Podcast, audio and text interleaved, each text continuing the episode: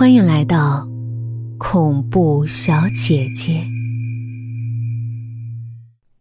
看着搬家公司的人把最后零散的炊具放进屋子，我长长的出了口气。终于，我在这个陌生的城市也拥有了自己的家了。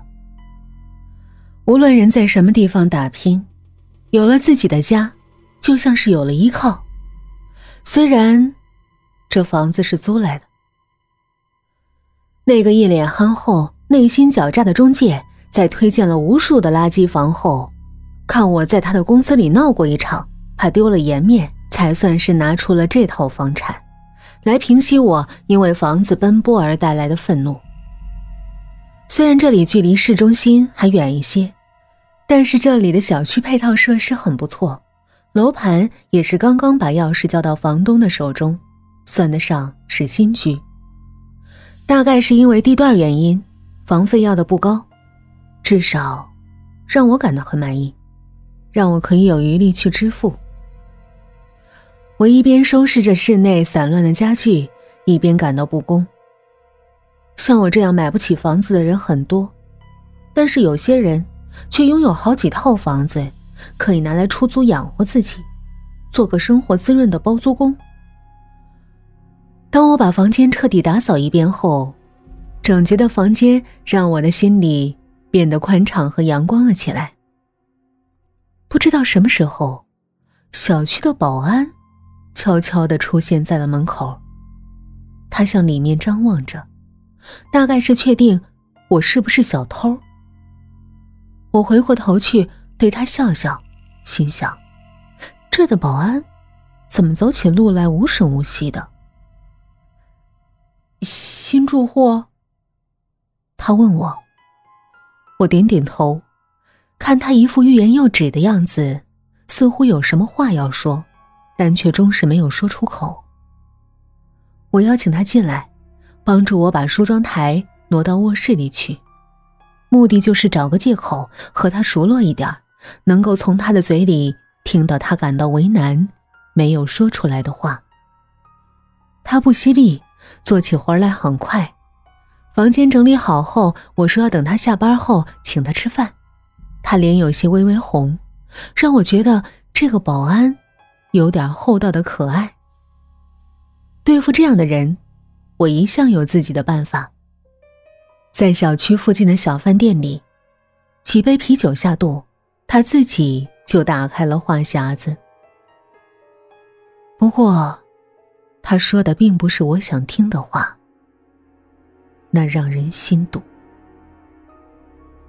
他神秘兮兮的说：“姐，你怎么上这儿住啊？据说啊，这儿以前是个荒村儿，以前打仗的时候，一个村儿的人被困在这村子里，粮食也剩的不多了。”后来，这些人就为了那些粮食起了争斗，结果互相殴打，全都死在这村子里。自从开发后啊，这小区就很奇怪。我在很多地方都当过保安，可是没有一个像这样的，频繁的出事儿。听他这么一说，我心里有点堵。刚搬家就听到这样的消息，真是大煞风景。我咕咚咕咚的把一杯啤酒喝下去，埋怨自己：“张小曼呢？张小曼，你那么好奇干嘛？你这不是给自己找不清净吗？”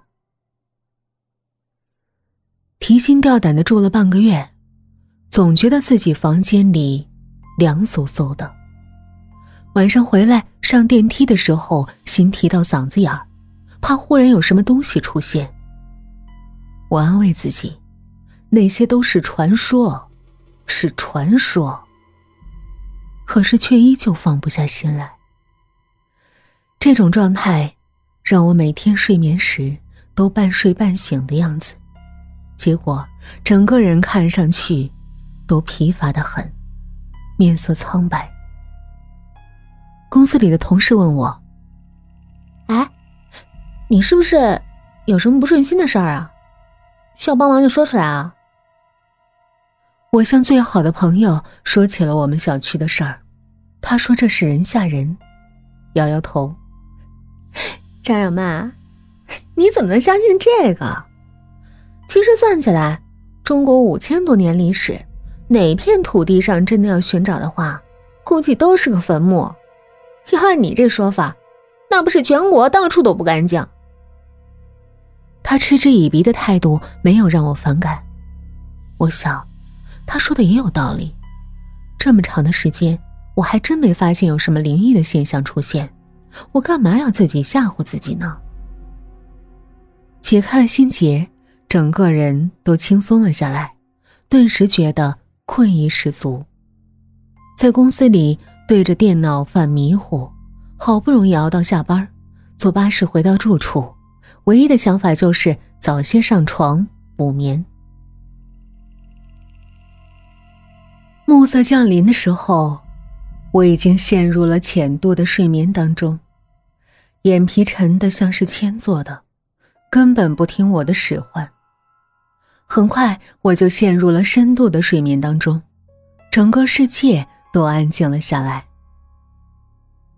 我是被座机刺耳的铃声惊醒的，寂静里那铃声显得格外的清晰，它似乎能够穿透身体，直接刺激到灵魂，让我猛地坐了起来。我没好气儿的抓起电话，电话那端沉默的有些吓人，我只能听到微弱的喘息声，像一头受了伤的野兽。谁啊？有话快说！这么晚了，什么事儿啊？我连珠炮似的追问，听筒里突兀的响起了一个木然的声音：“驱动。”九零二，崔敏，然后啪嗒一声挂断了。这声音很陌生，我发誓，几乎所有我的熟人声音我都能马上听出来。我带着愤怒咒骂着打电话的人，我觉得这肯定是哪个无聊的傻瓜的恶作剧。这种扰人清梦的人，生孩子都没屁眼儿。